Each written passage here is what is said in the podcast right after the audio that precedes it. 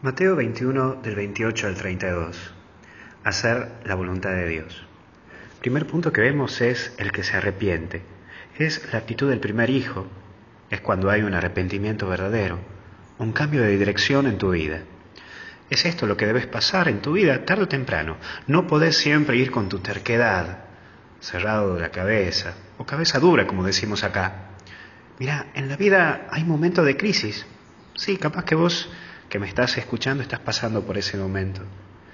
Y sí, son esos momentos lo que te hacen definir y madurar.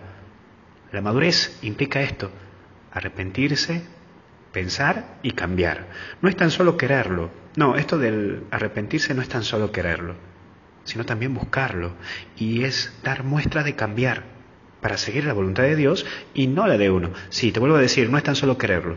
Hay que ponerle pilas, ¿eh? hay que trabajarlo, hay que lucharlo.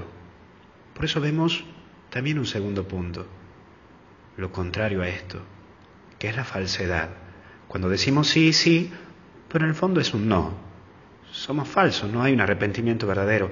Es un problema también de identidad, ya que por temor al que dirán, muestra cosas que no son las reales. También esto es cuando se presenta la típica actitud inmadura de querer quedar bien con todo el mundo. Y te mostrás agradable a todo el mundo y, claro, no querés quedar mal con nadie, por eso a todo decís sí. Sí, todos tenemos un poco de esto y donde nos cuesta renunciar y asumir la propia responsabilidad, lo que a vos te compete.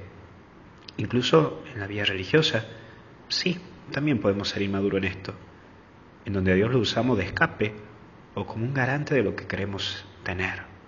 Sí, es como una campaña política, disculpa la expresión que la tome así, pero claro, prometes un montón de cosas para lograr un objetivo que solamente es satisfacción humana. Por eso el último punto es la voluntad. Y es aquí donde uno debe cuestionarse, mirar su identidad, meterse en uno mismo. La vida está marcada por compromisos y también marcada por fidelidad a la palabra y decisión que uno toma. Sí, está bien lo que pensás, pero tu palabra tiene un principio, un fin y está marcado por algo. Nadie puede obligar a nadie, pero uno mismo debe asumir la responsabilidad de lo que dice y lo que decide. Es por ello que antes de decidir es conveniente pensar, rezar y confiar. Si estás haciendo su voluntad, sé que te va a costar, pero mira, paz vas a tener. Por favor, ten confianza, porque como decía Santa Teresa de Ávila, nada te turbe, nada te espante.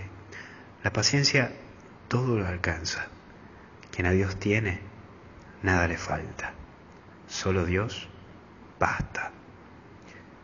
Que Dios te bendiga y te acompañe. En el nombre del Padre, del Hijo y del Espíritu Santo.